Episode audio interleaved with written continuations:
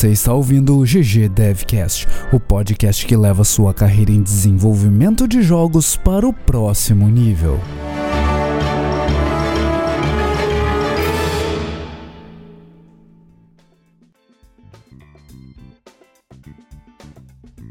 Fala galera, episódio 44 do GG Devcast começando. Tudo de boas, Juliano. O Juliano dá uma cara de louco aqui, que é uma coisa impressionante, Tudo cara. de boas. Começando, estamos gravando nessa segunda-feira agora, cara. Olha aí. Segunda-feira, cara. E aí, em o cima Monclar? do laço. Em cima do laço. E aí, Monclar, tudo de boas com você, Monclar? Tudo de boas. Aqui tá. Esfriou aqui, que você não perguntou como é que tá o tempo aqui, né? Acho que é pela- Pois é. Não, a galera te não impressionou pergunta- não pergunta mais. que você não pergunta mais isso. É, não, é, é tanta, tanta incomodação com o clima e tal. Uhum. O Cleocum reclamou que a gente tá dando previsão do tempo no podcast. Quem reclamou? Eu tive que Previsão. parar, né? O, o Cleocum, Ah, não, não lembra, cara? não lembro.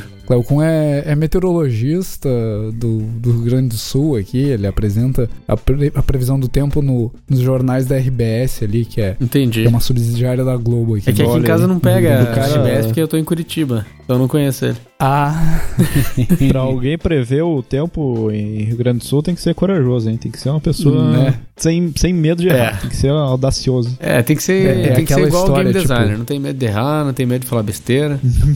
talvez chova, talvez não. Talvez faça frio, talvez não. Na verdade, se tu disser vai fazer frio hoje e vai fazer calor hoje, você sempre acerta. Beleza, então é isso, Exatamente. cara. O nó- A gente não falou, né? Semana passada teve um dia, cara, que a amplitude térmica foi tipo: de manhã tava uns 16 graus. Aí na hora do almoço ali bateu 29, 30 graus. Final da tarde Suave. choveu e caiu pra 7 graus a Hum, temperatura. Meu Deus. Coisa boa. Ah, lindo, cara. Suave. Saúde agradece. A saúde agradece. O cara tem que ter uma saúde de ferro pra, Iron Man. pra morar por aqui. Pelo menos a parede parou de, de chover dentro de casa aqui, cara. Bom, Deu, deu uma secada, assim. Então tá bom. maravilha. Mas e aí? O que, que me contam? Como é que foi a semana de vocês? Tudo de boas? Cara, tudo, tudo ótimo. É, queria falar que ontem eu participei de uma Game Jam. Foi, foi, um- foi uma parada Olha bem aí. diferente pra mim, porque eu não participei como é, criador de jogos, né? Não participei como game designer fazendo um joguinho lá.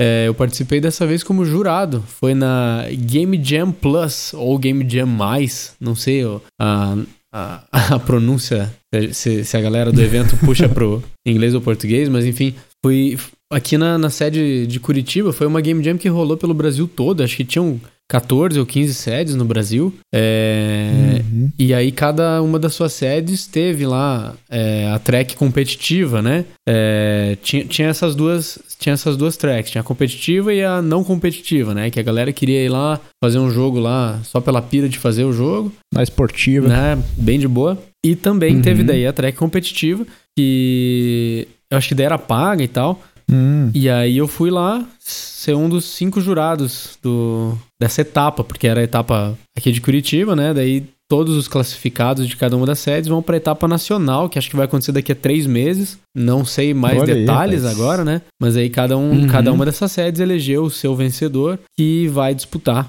na nacional depois. Com o mesmo jogo Com- ou vai ser não, tipo, com, com o mesmo jogo, é. Aí eu também tava com essa dúvida e tal. Ah, É, eles têm três esses próximos três meses até, até a próxima etapa da Jam pra polir, continuar polindo o jogo, levar ele lá, ah, interessante. aham, na, na forma como ele tiver, é, pra daí disputar. Então, foi- cara, foi muito legal, assim, eu tava, tava de jurado lá, dividi o, o júri com o Bruno Campanolo, né, nosso grande saudoso aqui, é BCP, que é o organizador da, de uma das maiores Global Game Jams do, de uma das sedes, né, das maiores do Uhum. mundo. É, A Thaís Weiler tava lá também, foi uma das juradas do, da, da Joy Masher, né? A galera que escuta o, pod, o nosso podcast deve conhecer. Ah, também tava o André Yin, que criou o Dreaming Sara, é, desenvolvedor indie Uhum. e tal. E Hum. daí também tava lá o dono da, do Cooldown, do, do bar, que a gente já falou várias vezes aqui Ah, no GG. olha aí.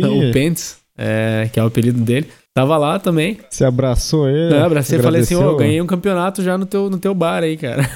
de Rainbow Six uma vez.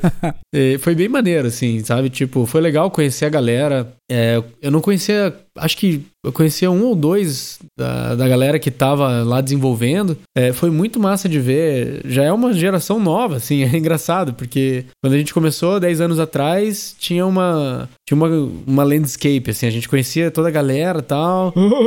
no meu tempo, no meu tempo. Cara, tempo, tempos de internet passou 5 minutos já é old. Não é. tinha nem luz. E aí, cara, tem uma galera que tá arrebentando, assim. Eu curti muito o que eu vi lá ontem. É, galera, pensamento muito bom já, pensamento maduro, assim. Especialmente em relação a, a business, tinha uma galera muito bem focada e tal. E, pô, parece promissor, assim. Curti, curti muito o que eu vi. E muito maneiro, assim. Quem tava organizando lá, o pessoal da, da Universidade Positivo, a professora a, conhecida como Pan. É, mas enfim, galera, super gente boa lá. É, então, cara, isso aí. Foi maneiro. Show, cara. Massa. Show.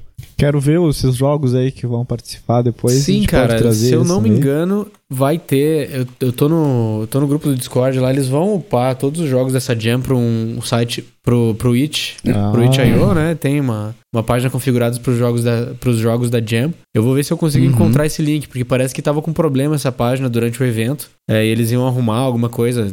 Não tava pública, sei lá. E se tiver tudo de pé aí, tá na descrição. Se não, aguardem um tempo que a gente já tuita, de repente. É... Trazemos em outro episódio a gente pode trazer. Legal, legal, cara. Massa, massa. Ô, ô, Juliano, antes de, de eu deixar você falar do seu jogo de destaque, eu, eu tenho uma dica de seriado pra galera assistir. E a gente tava seriado. procurando um seriado aí que, que não fosse muito bobagem, assim, que desse pra pensar um pouco e, e ver um pouco de história de repente. E a gente achou um bem legal no Netflix que se chama Churchill's Secret Agents. The New Recruits. Uh, é um. É, como é que é o nome disso? É um reality show. E, e a ideia é eles pegaram um grupo de pessoas. Uh, não tem aquele drama de reality show. Eu tava até com um pouco de preconceito quando eu vi que era um reality show.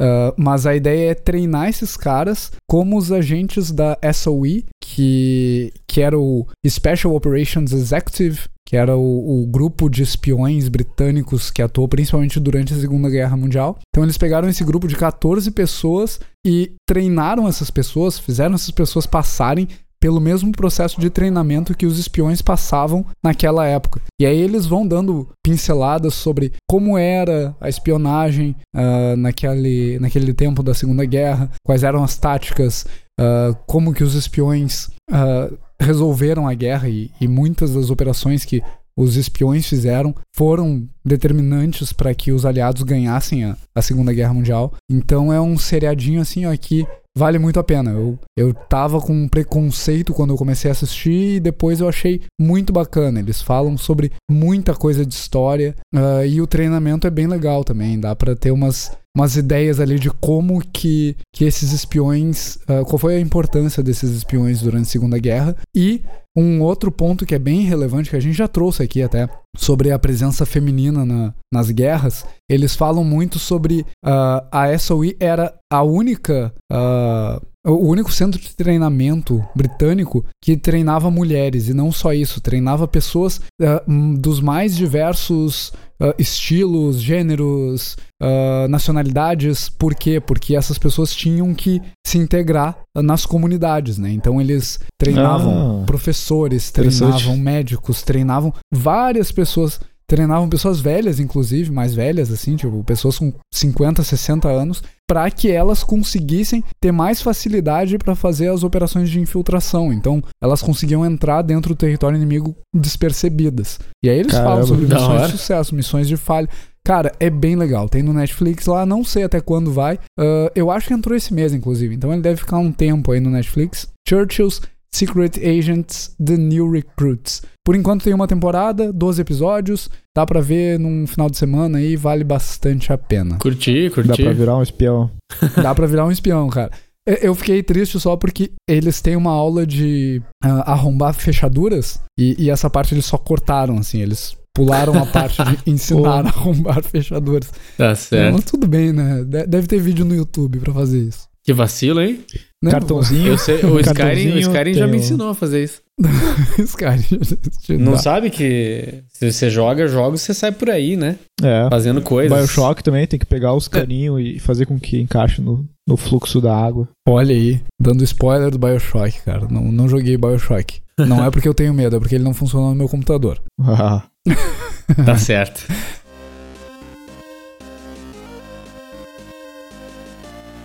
Ô, ô, ô, Juliano, qual, qual, é seu jogo de destaque de hoje, Juliano? Nosso jogo de destaque, cara. É seu, cara. Sword... Eu nem me meto mais nisso.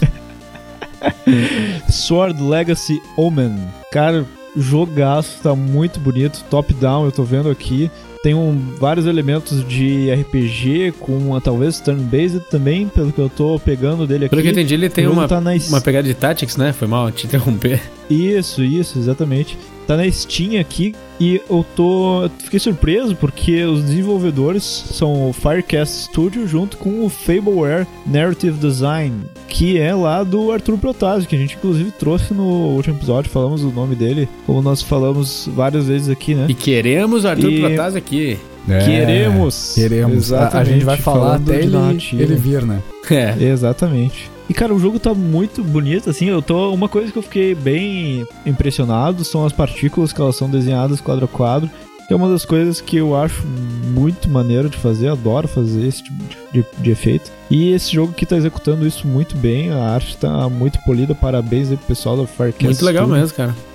Como é que é, Juliano? Como é que você desenha a partícula quadro a quadro, Juliano? Você faz cada quadro frame da partícula? Exatamente, é isso mesmo. Bem, você desenha isso dá muito trabalho, vários cara. frames pra partir. Mas, cara, o, como dá pra ver aqui pelos vídeos e pelo, pelas imagens do Sword Legacy Omen, o resultado é fantástico. Não, é, o que, que, você, que, que você achou, mesmo, cara? Ficou... Eu, eu tava vendo o vídeo aqui, ficou impressionante realmente. A, Como a assim? qualidade do jogo tá, tá impressionante. Eu vi. As eu... animações são muito legais, tá, tá tudo muito fechadinho, assim. Sim, cara. Pelo, uhum. pelo que eu vi de, é, de gameplay, assim, é, pareceu legal. É, me pareceu, de fato, um jogo de tactics, assim. Fiquei com vontade de jogar. É, para entender uhum. melhor o que, que ele tem, assim, de, é, de diferente tal. Alguma coisa que, que eles devem ter implementado ali de, de, inova de inovação, alguma coisa assim. E é isso aí. E, cara, publicado aqui pela Team 17, legal, né? Ver um jogo brasileiro, assim, publicado pela Team 17 também. A marca de... A marca, desculpa. O release date dele, então, né? O lançamento tá para 13 de agosto agora, cara, 2018. Então daqui a umas duas semaninhas você já pode jogar aí no, no momento que estiver vendo esse episódio, dá mais uma semaninha que você vai poder baixar aí o Sword Legacy Omen. Bota aí na sua wishlist. Tô querendo logo jogar esse jogo também, tá bonitaço e é legal, é muito bom ver esse tipo de produto assim, tão bem polido assim. Do nada aparece assim, é sempre uma surpresa muito bacana. Muito bueno. Tri. Aliás, e, e a Team Seventeen, ô, Juliano, o que, que a Team Seventeen já fez, Juliano? Pra gente mostrar que a gente é bem velho. Worms. Worms. O primeiro de muitos. O primeiro é, de muitos. Pô, joguei muito Worms. Cara, cara. Worms acho que tá na, na infância de uma Worms. galera, né, cara? É, eu, é. cara, eu jogo até. Dá assim, ó. Dá um pessoal aqui, é tipo um party game é um jogo, é um jogo bem uh, atemporal, né, cara? Worms, falando nisso, é um jogo Sim. que sobreviveu muito bem, assim, ao, ao, tempo. Envelheceu extremamente bem. Envelheceu muito bem. É verdade, cara. O Worms Armageddon, cara, que é o... Eu acho que é o ah, mais nervosão sim. que eles lançaram, que tinha tudo de tudo dentro dele. Cara, dá para jogar tranquilamente hoje Tipo, se ele fosse lançado hoje, sem mudar nada do game design, eu acho que ele seria um jogo muito é, bom ainda. Exatamente. Foi o jogo que, que, eu aprendi que Grappling Hook é uma coisa maravilhosa. É, cara. É a melhor mecânica que, que existe. A, a técnica de. O domínio do Grappling Hook é, é tenso, né, cara? A corda. É, é o que diferencia sinistra. a galera que joga Worms. Isso aí, cara. Exatamente. Jogaço. E, e isso e saber usar a Holy Grenade. A Holy Grenade. É, essa eu não sei. Meter um aleluia no meio lá e. Isso aí. Oh, aleluia. Cara, era muito bom. A ovelhinha. E ah. a, a, coisa que mais me impressionava no, no Worms era a qualidade da dublagem em todos os idiomas. É, né? Uh, tipo, Barto, ouvia a dublagem em português, ah, era muito caricato, inglês era muito massa. Uh, eu não joguei depois que eu aprendi outros idiomas, né? Então não sei dizer os outros, mas eu imagino que tenha a mesma qualidade. Sim. Eu não lembro se é no Armageddon ou se é outro, ou se eu tô viajando, mas se eu não me engano, tu poderia botar times de diferentes nacionalidades e, e escutar eles falando diferentes línguas, é? Sim, sim, exato. No, no, no Armageddon dava pra fazer isso. Tu conseguia colocar um time brasileiro, um time italiano e eles iam falar línguas diferentes. Que massa. Isso era muito legal. Ah, o cuidado com, com tradução ali foi, foi acima da média. Principalmente pra, pra época em que o jogo foi lançado, né? Verdade, né? Sim. Ah, impressionante. Jogaço. Tri. Mas aí, ô Monclar, o que, que nos reúne aqui hoje, Se Monclar? não me quis assim, não me procure quando eu estiver assim. É com esta frase que começamos o GG Devcast 44. Ah, surpresa, surpresa pra galera. A gente Convidamos. convidou a Marília Gabriela, então, né, pra participar aí do GG. Por, porque Tá. Deu, deu. Qual é o Monclar. tema? Essa, essa é a frase, essa é a frase tema do, do nosso episódio de hoje. A gente tava conversando aqui antes de começar e aí a gente chegou à conclusão de que ela é uma frase perfeita pra exemplificar o que, que a gente quer falar no episódio de hoje. O tema. Tinha um refrão também da, daquele aqui, mas ninguém quis cantar comigo. Ah, Não, pode- eu pode não cantar aí, você tá falando. Pode Juliano. cantar, Não, Juca, não. pode cantar, Eu tá de não boa. sei do que você está falando, Juliano. Não, não, só, sozinho não vou. Mas fica o refrão aí na- da música ah, na, na descrição do episódio. Tá bom, então. Isso. Mas então, o tema do, do episódio de hoje é redenção de jogos. Assim, jogos que foram lançados e que não, não foram muito bem recebidos, jogos que, sei lá, ficaram com uma nota baixa, que não não estavam legais no começo, mas que deram a volta por cima. E que hoje estão lá, ó, com a energia ó, lá em cima. Olha aí. Isso. Tri. Seja pelo hype, seja pelo, pelo hype desproporcional, seja porque o lançamento não foi a coisa mais agradável, pela quantidade de bugs, ou porque um título foi fraco e depois outros títulos vieram e redimiram a, a IP inteira, né? Ih, tem dessas, hein? Tem dessas também, cara. Tem, Tem vários tem. exemplos aqui. A gente vai falar um pouco sobre é, algumas, falar, de repente, especular aqui do que a gente acha com a nossa visão de game dev, do que, que, acha, que a gente que acha que aconteceu. aconteceu, né? O que, que, que fatores que podem ter influenciado nisso. É, tanto para coisas terem dado errado no começo, para até o ponto de aquelas deram a volta por cima para chegar ao ponto de hoje. Olha aí. E tem Olha. uma, ô Monclar, vou, vou abrir os trabalhos já aqui. Opa! que a gente comentou de geração procedural no último episódio e tal. Isso. eu citei o No Man's Sky e eu joguei o jogo. Jogou o jogo? Eu tô E morrendo eu de vontade de jogar o jogo agora. Bem legal. A partir de quando tu jogou? Então, eu joguei fala- no domingo Isso. passado Ah. agora, dia... Que dia foi domingo? Dia 29 Dia de domingo. julho. Então eu joguei depois do update, então eu já joguei depois da redenção do jogo, né? Do E- Next Update, né? Eles chamam de Next Next. Update. Exato. E, cara, eu, eu não joguei o jogo antes, eu só ouvi as críticas e, e eu ouvi as pessoas reclamando de que existia muita promessa e poucas delas foram atendidas do- depois do primeiro lançamento. Eu joguei ontem, né? Reforçando, dia 29 de julho. Comprei em promoção no Steam agora no final de semana. E, cara, é um jogo muito legal. É muito legal. Eu, eu não vi a experiência zen que o pessoal falava. O pessoal falava bem na época do primeiro lançamento, que era um jogo muito mais de exploração e, e tudo mais. É um jogo. É, um, é literalmente um jogo. Tem missões, ah, tu, tu tem inimigos, tu tem que te proteger, tu tem que proteger tua base. É o, o, pra mim é uma combinação. Hoje é uma combinação de, sei lá, Minecraft com a parte que deu certo do Star Citizen, mais um Hum. pedaço do Elite Dangerous e a geração procedural que é a cerejinha no bolo do, do Uhum. No Man's Sky. Eu achei ele um pouquinho maçante, assim, ele, ele joga muita coisa na tua cara. Talvez Bastante de essa- grind ou de. de grind um pouquinho e, e conteúdo. Tipo, ele jogou muito conteúdo na minha cara muito rápido e, e eu me senti overwhelmed, assim, pela quantidade de, de coisas pra fazer. Ele me, me jogou assim. Se eu abrir o jogo aqui agora, sei lá, eu tenho umas 16 missões pendentes ali pra fazer. E, Ah. e cada vez vem mais missões e agora vai pra outra galáxia e vai e volta e, e tu fica, caceta, mas a minha nave não vai até lá, cara. Não, não dá, é demais. E aí tu, Sim. tu tem que começar a organizar e priorizar as coisas que tu vai fazer. E eu acho que esse aspecto talvez ainda mereça um pouquinho de atenção. Mas, cara, é um, é um jogo muito massa. É um jogo muito Mas massa. eu acho que isso também é, foi meio que uma resposta também, né? Aquilo que a gente tá falando do lançamento dele, acho que uma das reclamações também era a falta de conteúdo, né? Me corrijam se eu não tô enganado, mas a- a- acho que o pi- Como é que é? o pivô eu, vou, eu vou te corrigir Me se você não se- estiver enganado. Se eu não estiver enganado. Me corrija se estiver enganado. Desculpa. Ah, tá aí um outro lançamento errado. O Juca tá tomando vinho aí, cara. É, o principal.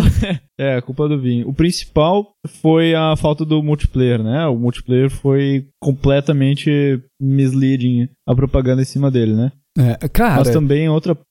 enfim, é jogo de nave, né, cara? Não dá pra esperar muito de multiplayer.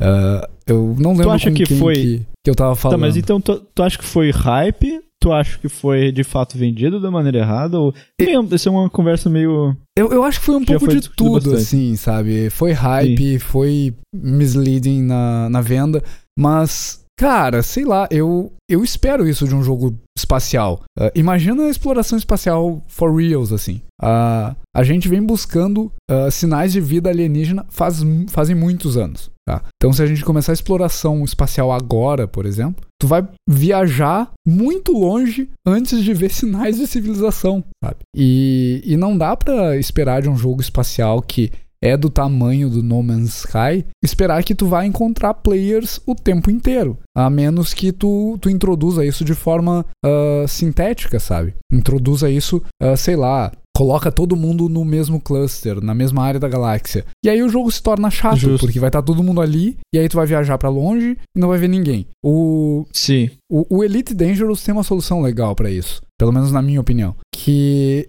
eles usam dados de jogadores que não estão conectados pra simular encontros. Então, ah, de repente, tu cruza com alguém, com uma nave, essa nave te ataca, porque o cara é um mercenário, o jogador, e ele costumeiramente ataca pessoas. Ou o cara tenta te vender algum produto, Ah, porque o cara normalmente tá comerciando, comercializando produtos. Ou ele Engenhoso. tenta te contrabandear alguma coisa. Enfim, eles usam dados dos jogadores pra fazer isso. E, e aí torna a experiência um pouco mais ah, enriquecedora, assim. Tu encontra mais gente, mas é, é falso. É, tu tá encontrando bots no caminho. Sim, eu acho que. tempo sim. tu, tu percebe que é bot, sabe? Eu acho que o multiplayer em si não é necessariamente esse de rolar em encontros o tempo inteiro. Se é essa a expectativa do jogador, ela tá bem misplaced, na verdade, né? Eu acho que a questão do multiplayer é mais de você chamar um amigo teu pra explorar algum lugar junto, coisas controladas, coisas que estão dentro do seu Sim. domínio, né? Não coisas Hum, que vão entendi. acontecer sem querer. Eu imagino que esse, esse é. É. o apelo de um jogo multi, de um jogo desse, dessa escala que tenha multiplayer, né? sim. Sim. De repente, eu não, sei- eu não joguei No Man's Sky ainda, mas eu sei que a exploração Porque- é um grande Sim. parte- uma grande parte dele, né?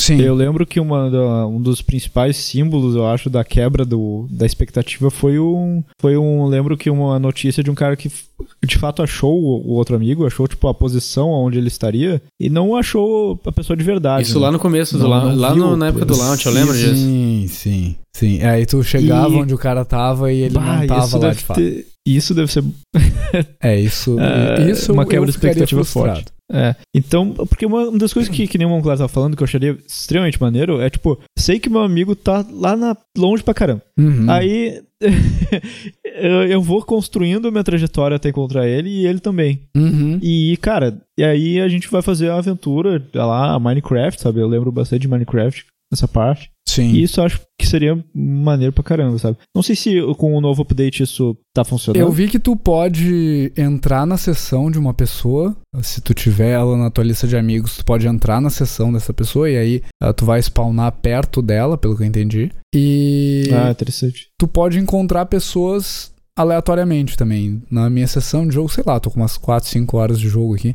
E eu encontrei três players. Players, play, players, assim. E enquanto, uma vez que tu encontrou os players, pelo que eu entendi, eles ficam na tua sessão até ou tu desconectar ou eles desconectarem. Então, uma vez que eu encontrei esses caras, eu conseguia ver, ah, fulano descobriu um novo planeta, fulano descobriu uma nova Ah. espécie, fulano foi atacado por pelos pelas sentinelas. Então, São soluções bem, bem criativas, né?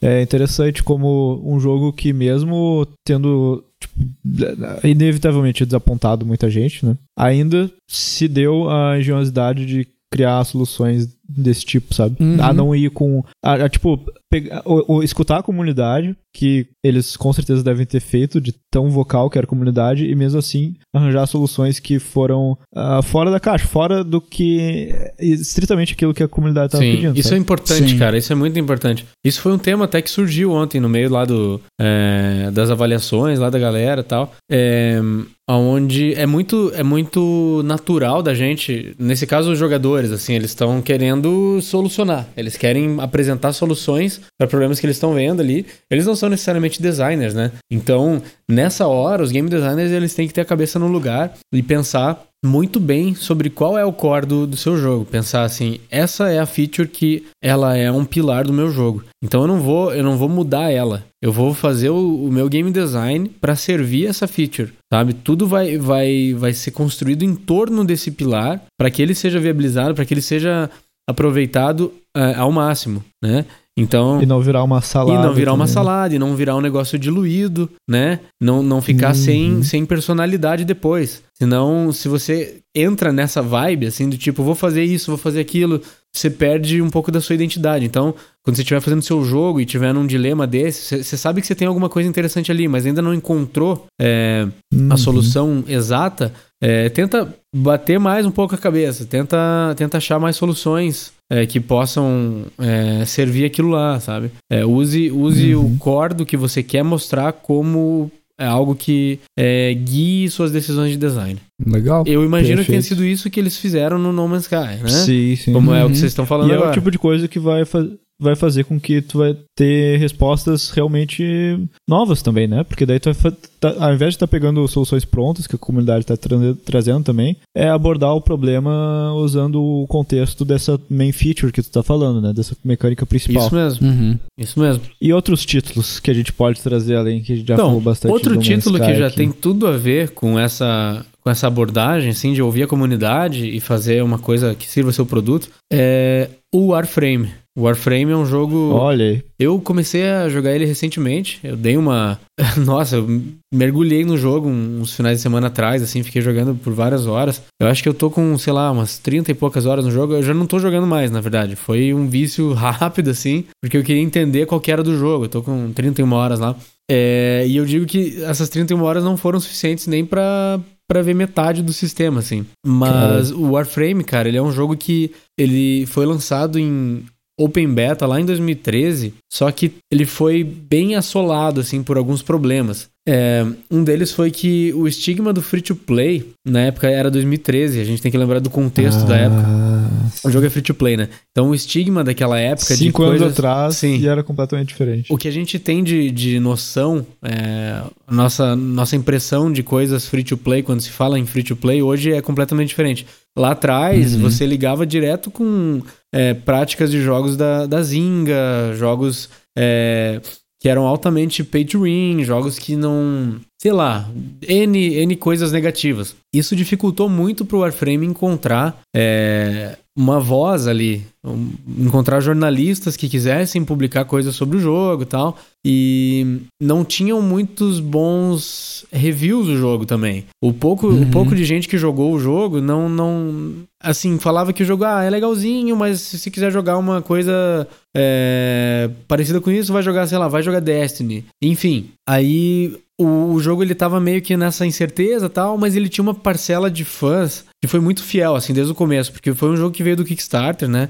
Eles venderam vários Founders Packs e coisas assim. E essa galera que comprou se comprometeu de verdade. Esses fãs originais do jogo, eles ficaram no Warframe chamaram a galera de amigos deles tal, conseguiram é, popular o jogo, pelo menos minimamente ali, para Digital, Digital Extremes, que é o nome da empresa, conseguir é, começar a dar os seus primeiros passos, né? Uhum. É, aí, durante, durante esse tempo, eles foram, é, conforme eles foram ouvindo os jogadores, incrementando o jogo, é, foram adaptando features, foram é, literalmente falando, é, foram ouvindo os jogadores do tipo, ah, eles implementaram é, features que, que tinham um, um pezinho ali no, é, no pay to win, a galera foi completamente contra, eles removeram imediatamente do jogo. Então, assim, eles usaram a visão dos jogadores sem perder né, o que, que era o core do jogo, mas para ir moldando o jogo de uma maneira que faz com que hoje o jogo é, esteja com uma player base enorme, né?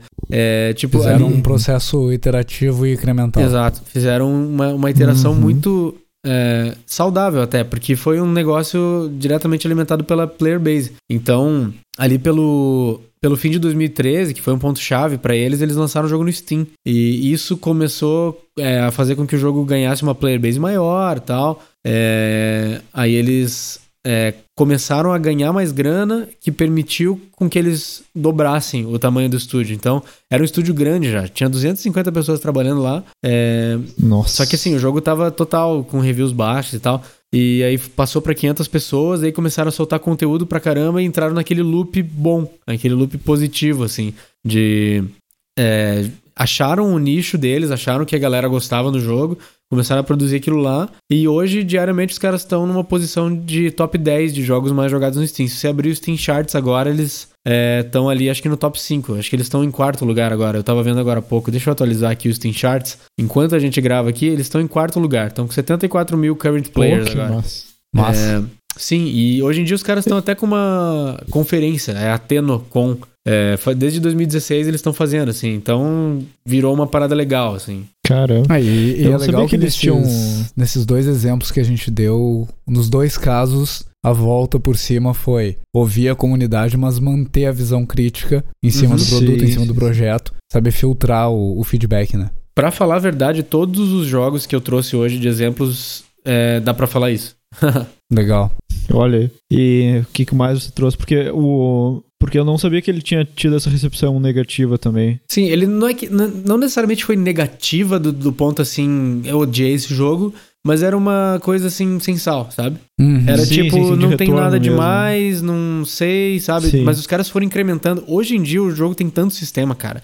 É uma parada assim, ele é um. Ele é um Frankenstein, sabe? Mas não no mau sentido, sabe? Ele tem muitos sistemas, muitos sistemas legais. É, ele te permite fazer muita coisa. Eu recomendo, é, a quem estiver ouvindo, baixar o Warframe. Tá no Steam, free to play, baixa, joga um pouco o jogo, entende os sistemas. Interessante. É, e entenda, tipo, que dá pra fazer um jogo gigantesco, sabe? Que não necessariamente segue convenções. Os caras provaram isso, sabe? Eu não acho que. que... Eu, eu não, não tentaria fazer isso hoje, claro. É, mas os caras provaram que eles conseguiram fazer um troço numa qualidade super alta. Hoje em dia, eu acabei de lembrar, é, tem gente que vai. Que, lembra que eu falei sobre o Destiny, né? De- da galera falar Uhum. assim: ah, vocês, Uhum. em vez de jogar o Warframe, vão jogar Destiny é, 1. Hoje em dia, tipo, a galera que vai jogar o Destiny 2, tem muita gente falando o contrário. Galera, por exemplo, em vídeos do Destiny 2, a galera falando assim: ah, isso daí é só o que o Warframe faz e faz pior do que o Warframe. Vai jogar Warframe se você quiser jogar Destiny 2. Então, Ai, tipo, é aquela frase, né? Parece que o jogo virou, não é mesmo? É. Ah, eu não sei se tu trouxe aí o Monclar. Tem, tem um que eu tenho curiosidade pra saber como é que foi. Qual? Eu lembro que na época foi um hype violento. Pra mim, o hype falhou miseravelmente. Eu Qual? me senti Qual? Ah, muito mal por ter comprado na pré-venda o Titanfall, cara. Ah, o Titanfall. Eu não- Ai. coloquei ele aqui, mas eu lembrei dele também. Pode falar aí, porque você experienciou, você Titanfall. viveu essa, esse launch aí. Bah, cara. é, o Titanfall, ele, ele só caiu que nem um titã. Né? Mas só que ele não levantou. morto, assim. Ele não levantou. Cara, Cara, o pessoal foi, disse que continuou jogando, estão curtindo bastante, mas assim, a player base diminui pra caramba. Saiu o Titanfall O- 2, né? É, Sim, saiu o dois, Titanfall exato. 2 também. Eu, eu estou ouvindo várias coisas positivas, Também. mas assim, minha decepção foi tão grande com o 1 também. Ah, algumas coisas no 1 ainda missão muito sedutoras, assim. A ideia de, tipo, subir no robô do inimigo, tirar o cara de lá e entrar no lugar. Tipo, são umas cenas bem épicas, Sim. assim. eu sabe? acho que o Sim. Titanfall, cara, eu acho que o problema do Titanfall não foi daí necessariamente falta de desenvolvimento. Eu acho que aí foi lançamento precoce. Eu acho que Talvez. tem. É, faz sentido. Uma- eu acho que ele sofreu com janela de launch, assim, ruchada, sabe? Porque o problema que, sei lá, foi a praga do, do Titanfall no começo, pelo que eu lembro, foi questão de servidores. A galera não conseguia jogar, a galera não Ah, achava partida sim, e sim, aí, sim. cara, você se frustrou. Uma semana que, que, que ficou assim nesse estado já era o suficiente pra galera largar a mão, pedir refund e jogar outra coisa e acabou, sabe? Pra você recuperar essa player base depois, cara, é, é um sufoco, sabe? É, essa foi uma. Sim. E eu lembro que, pra mim, foi, foi bem marcante que, ok, foi uma decisão de design, foi uma escolha de design, mas foi bem frustrante descobrir que o jogo era primariamente populado com bots. Tipo, Sim. bah. Isso eu achei. Ah, cara, isso eu velho. achei, tipo, ah, não sei. É, tipo, eu achei bom e achei ruim. Achei bom na parte de, tipo, tô matando gente pra caramba. E achei frustrante quando eu abria o. dava um tab ali e a, via os core e eu só tinha matado bot. Aham. Sim. eu tinha matado. Bah, é.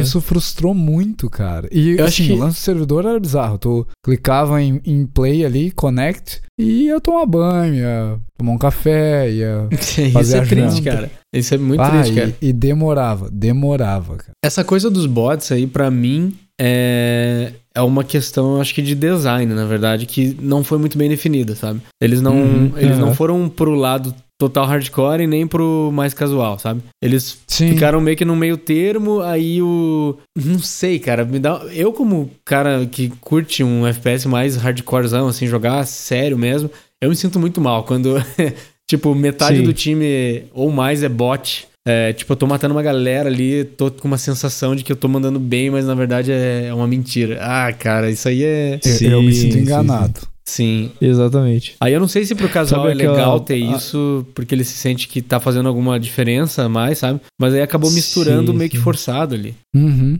É. E eles já eram visivelmente diferentes. ah, talvez não fossem suficiente visivelmente diferentes, né? Porque já eram robôs, os bots e tal, Uhum. né? É, mas cara, de sei lá. longe, no meio do combate, tu não É, enxerga exatamente. isso, sabe? É, não, não, É. não é o que faz a, diferença ali.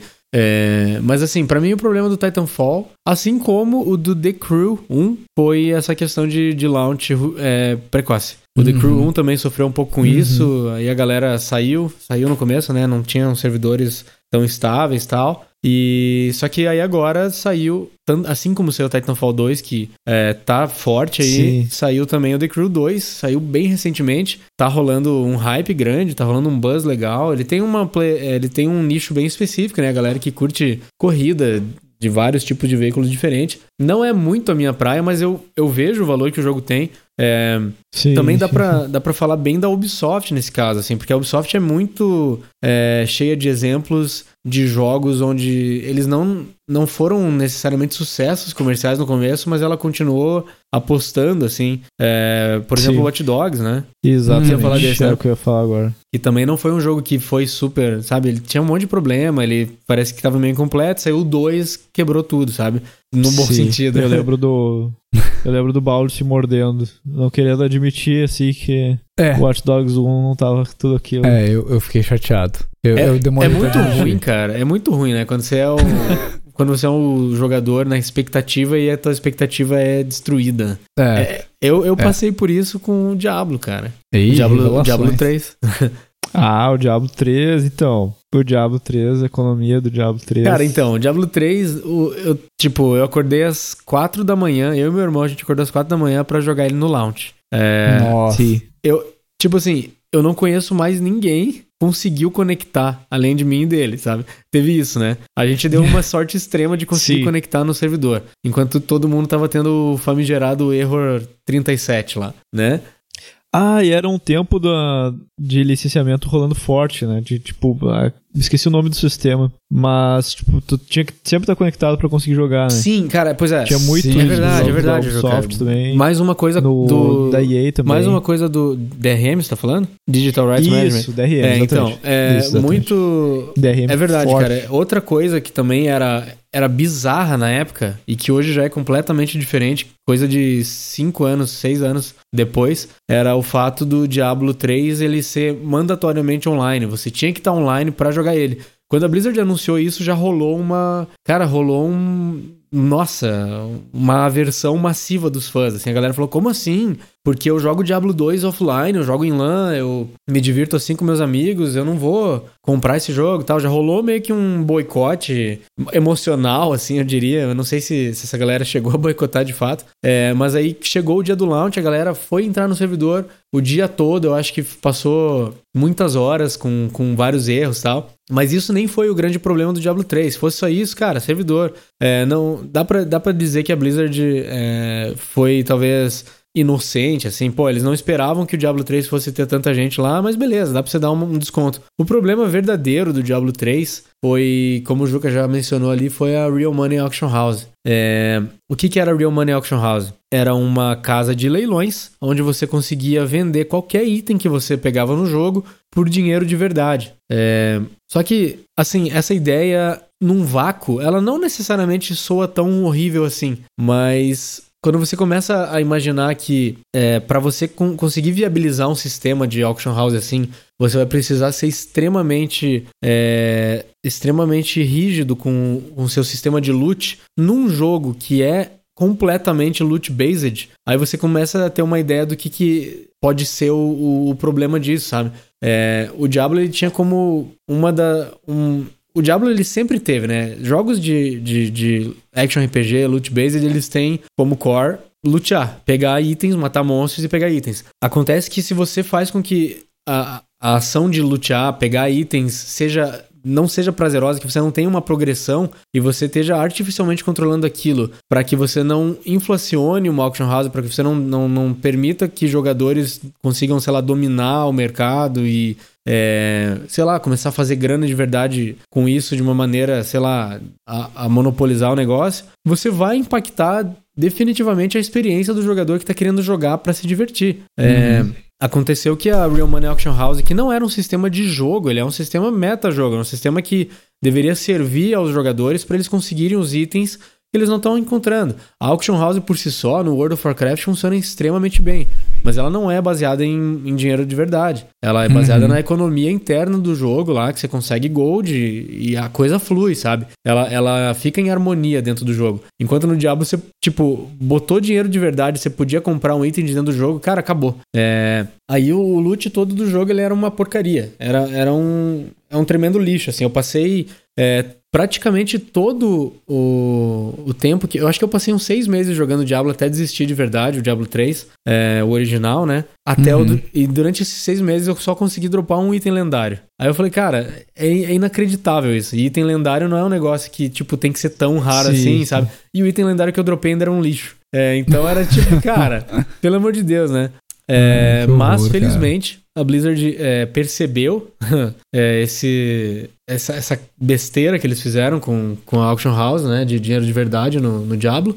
Uhum. E eles mudaram, cara, tipo assim, da água pro vinho, o que, o que eles fizeram do, com Diablo 3 quando eles anunciaram e lançaram o Reaper of Souls, que foi a expansão salvadora, uhum. né? Que basicamente coroou o Josh Mosqueira, que foi o Game Director dessa expansão, como o salvador do, do Diablo 3, né? Tenho certeza que não foi é uma coisa que só ele sim, trouxe, né? Sim. Foi um time, eu acho que todo mundo que estava lá dentro é, percebeu essas coisas, contribuiu, né? Vale, vale ressaltar isso, né? Um time de uhum. desenvolvimento é um time de desenvolvimento. Fazer isso depois de muito feedback também. Muito né? feedback também da comunidade. Tem, tem, que ser considerado. Sim, como eu falei, o Diablo também. Eles ouviram a comunidade e eu acho que foi interessante porque marcou um momento para mim é, da Blizzard, né? Quando eles anunciaram o Reaper of Souls parece que coincidiu com uma mudança muito forte na postura da Blizzard, com os fãs, sabe? Uhum. É, eles passaram de ser uns caras que.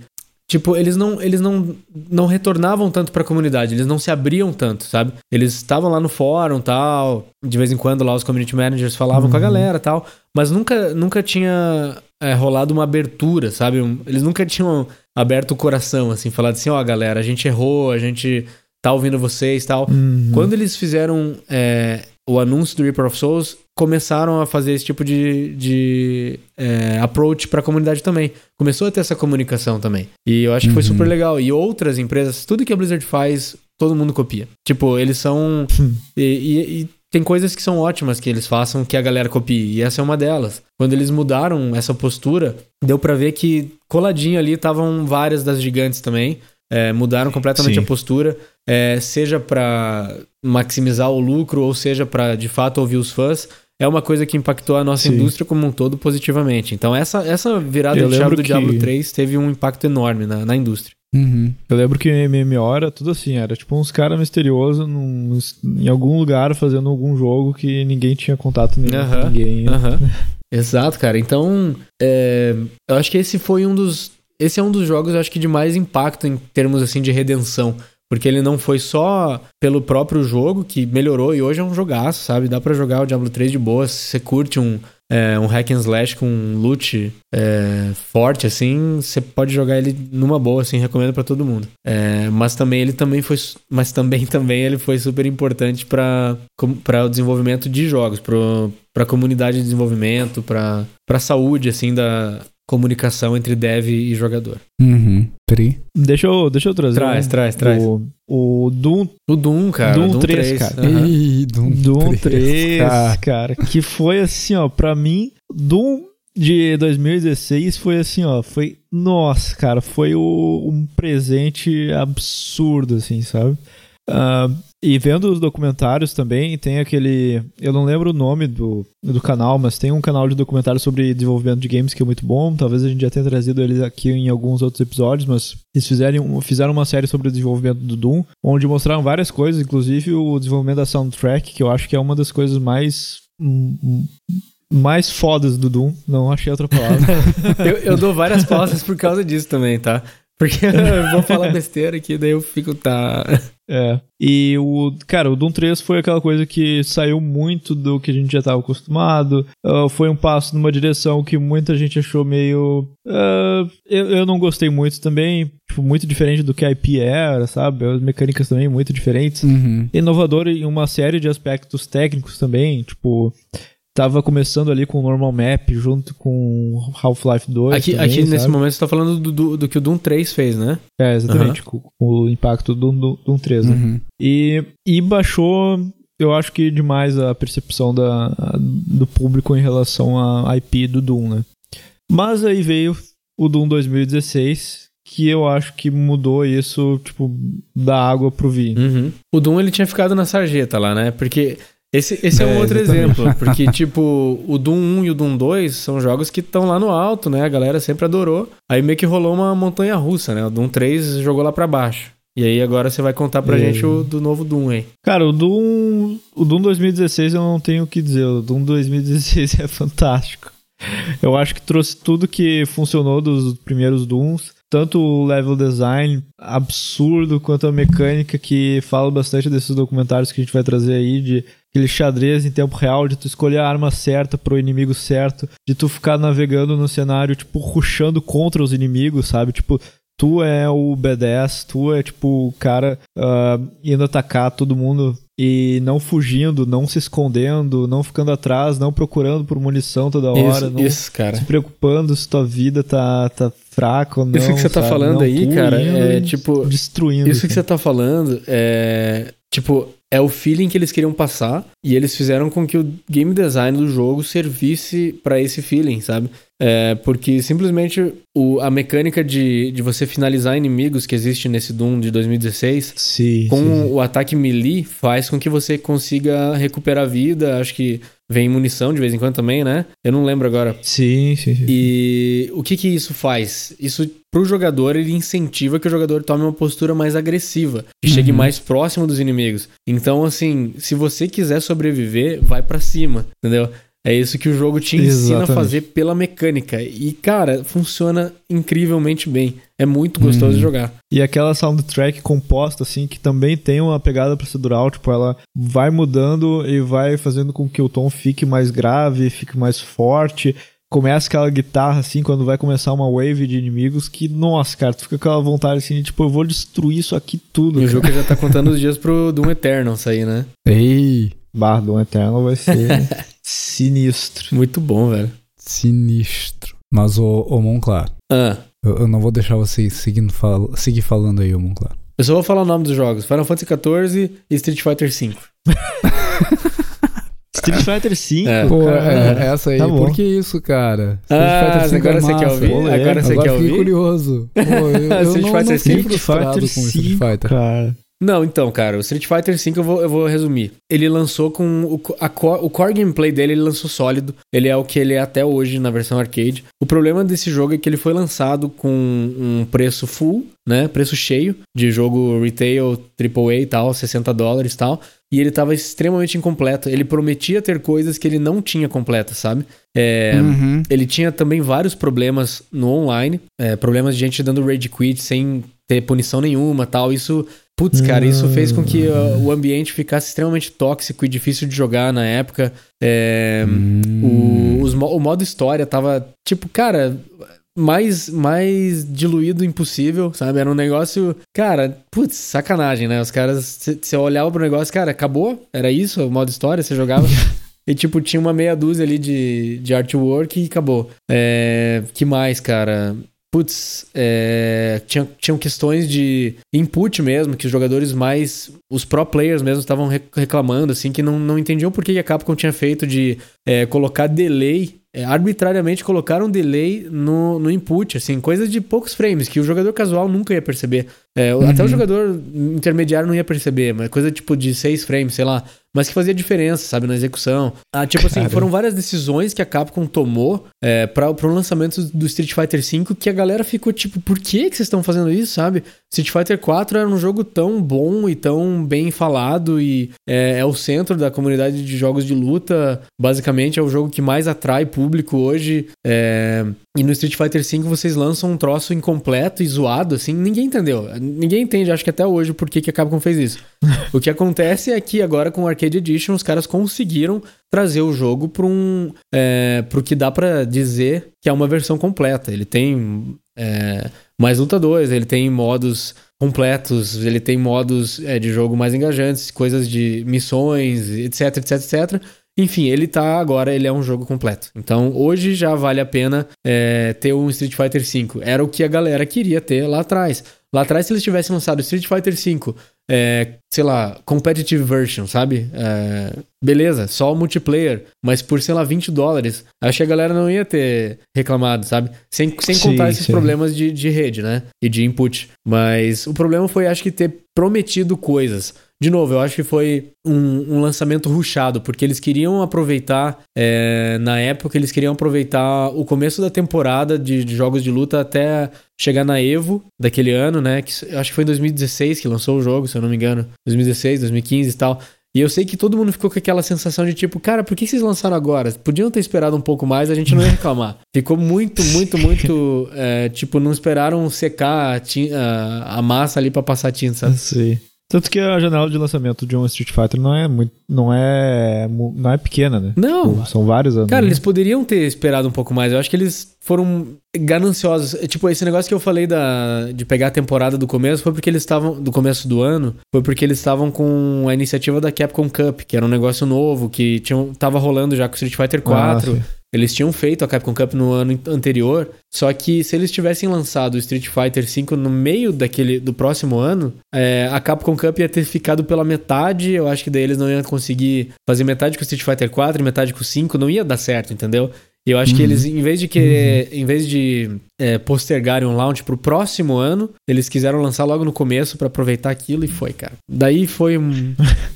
E aí hoje, cara, acontece que o Street Fighter V ele perdeu bastante popularidade por causa disso, sabe? Tem outros jogos de luta aí Sim. que estão numa crescente. É, o Dragon Ball Fighter Z tá, tá que tá, mas isso aí já foge um pouco do escopo do nosso episódio. Uhum.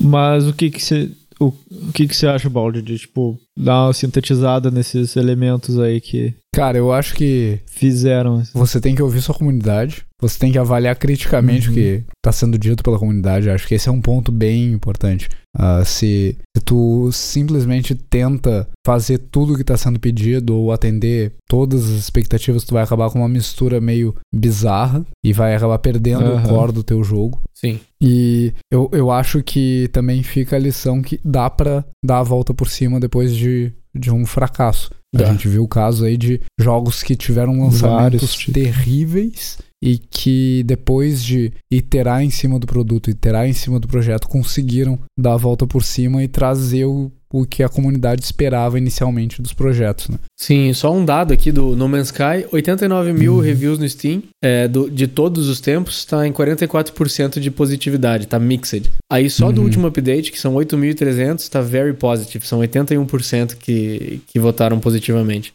Então, Olha que bacana. eles É, não eu vão conseguir provavelmente na- reverter o mixed lá do All Reviews, mas daqui pra frente, tipo, cara, tá incrível o que eles conseguiram fazer. Sim, é, eu tava justamente na página do Steam. Ah, tem um ponto ali que, que eles me ganharam de primeira, voltando no No Man's Sky, não falei antes. Eu joguei muito Elite Dangerous, tá? Joguei pra caceta. Eu parei de jogar porque o jogo não tava me recompensando pelo tempo. Então eu não consegui juntar ah, uma grande quantidade de dinheiro pra pegar as naves mais, mais legais, as mais rápidas, as que me permitiriam ah, fazer jumps pra distâncias maiores. E aí eu meio que abandonei o jogo. O No Man's Sky, na primeira meia hora de jogo, eu tinha um fucking freighter. Tipo, eu tinha uma mega nave gigante com uma base dentro. Eu, ok, gostei de você. Tô, tô com vontade de jogar agora. Va- vamos nos dar bem. É, eu também. Cara, sério, qu- quando... 60 pilinhas. Quando o cara. Ah, olha só, você nos salvou. Ah, a gente tá com toda a nossa fleet à disposição. Eu. Hã? Legal, eu tenho uma base espacial. Tipo, eu tenho uma capital ship. E, e no Elite Dangerous ter uma capital ship é um negócio que demanda muito tempo, demanda tu ter um, um grupo de pessoas jogando contigo pra juntar o dinheiro pra comprar uma capital ship. Ah, em outros jogos, tipo Star Citizen, no Star Citizen tu consegue entrar no jogo com uma Star, ah, uma capital ship. É só tu gastar 10 mil dólares. Então, bem de boa, né? Você vai Tá lá bom. e compra o- Ah, me vê a duas, sua, hein, então. a sua capital ship por 10 mil dólares e acabou, né? Daqui uns 40 anos fazendo podcast a gente chega lá. E, aliás, o Star Citizen, pra quem não sabe, eu comprei uma nave e eu pedi refund no jogo. Porque Sério? na época, cara, na época era muito ruim. Eu não sei como ele tá agora, tá? Mas o Star Citizen não, não tem desculpa pra mim. Ah, os caras conseguiram. Você tá esperando. Tipo, 150 a volta milhões do- de dólares de funding pro jogo. Não tem desculpa. Esse jogo tem que ser Nossa. épico. Ele tem que ser épico. E ele não é épico. Contrata o Miyamoto lá, cara. Contrata o Miyamoto, contrata todo mundo. compra, compra Hello Games, cara. Manda fazer um Olha aí. jogo de, de nave massa. E, aliás, eles trocaram Você tá esperando o Star né? Citizen agora fazer o que vários fizeram. Então. É, cara. ah, tem, tem uma comparação que eu faço com Elite Dangerous. Assim, o Elite Dangerous tem as mesmas pretensões do, do Star Citizen. Eles só não contam isso pra ninguém. Tipo, eles vão fazendo e, ah, ó, update novo. Ah, agora você pode andar no espaço com carrinhos. Agora você pode pousar nos planetas. Agora você pode andar nas bases. Agora você pode atirar nos seus amiguinhos. E, e eles vão adicionando ao jogo, sem gerar expectativa. O pessoal do Star Citizen, meu Deus, é o melhor jogo espacial do mundo, do universo, É. da história da humanidade. E você só tem que nos ajudar a construir isso. E, cara, a galera deu muito dinheiro pra fazer o jogo. Eu nem sei se tá em 150 milhões ainda, ou se deve estar em mais dinheiro agora. E, e, cara, eles não conseguiram. Não conseguiram. Trocaram de engine, estão na Unreal agora. ah, usaram a desculpa de, ah, a engine era o problema. Não, cara, o escopo é o problema. É, é muito grande. E, e eles não tinham o time pra fazer isso. Ponto. Então é, é a famosa Controle o seu hype. Controle o seu hype, controle seu escopo, entenda o que você consegue atender para o seu público. Esse é, é outro ponto bem relevante. 191 Porque- milhões de dólares. 191 milhões de dólares. Dá, dá para comprar alguns Nossa. países com esse dinheiro. Então, poxa, né? É, é frustrante ver, ver o Star System. E, em contrapartida, é bem legal ver o, o pessoal da Hello Games dando a volta por cima com No Man's Sky. Uh, eu vou seguir jogando. Para mim, foi legal ser um Minecraft espacial. Uh, não, não tem outra comparação para fazer. Na real, tem um, um a mais ali. Tem um quesinho de Spore uh, no, no quesito ter criaturas e explorar planetas desconhecidos. Mas. Uh, meu ponto negativo pro jogo é que eu não achei nenhum sistema solar ainda que tenha mais do que três planetas no sistema. E aí eu fiquei, ah, ok, poxa, eu queria poder explorar mais esse sistema solar aqui. Eles dão pouca importância para as estrelas também. Então, ah, tem um sol ali no meio. Ah, ok. Então acho que ainda tem um espacinho para crescer. Esse é um ponto bem interessante, aliás, do, do Elite Dangerous. Assim, eles, eles dão bastante foco para exploração espacial. Então, encontrar planetas novos, encontrar estrelas novas.